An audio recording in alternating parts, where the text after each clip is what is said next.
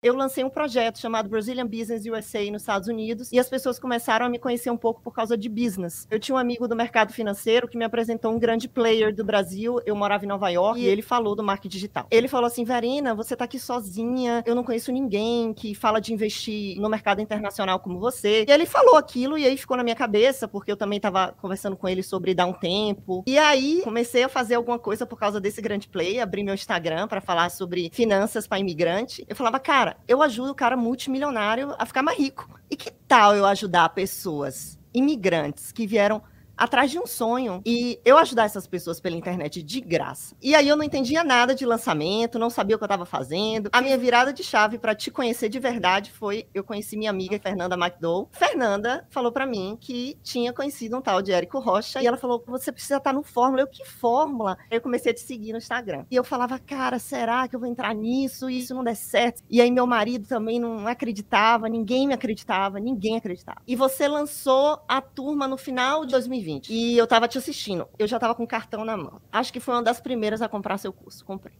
E era de dia à noite, estudando, estudando, estudando. E fiz meu lançamento no Black Friday, que não foi até uma data boa, ninguém recomendava, né? Eu falei, cara, vai no Black Friday. Meu primeiro lançamento eu fiz quase 35 mil dólares, que foi 6 e 7. É recompensador. O Fórmula me trouxe propósito.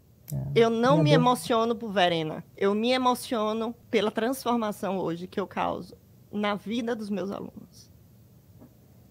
Eu acho que essa é a maior satisfação que eu tenho hoje.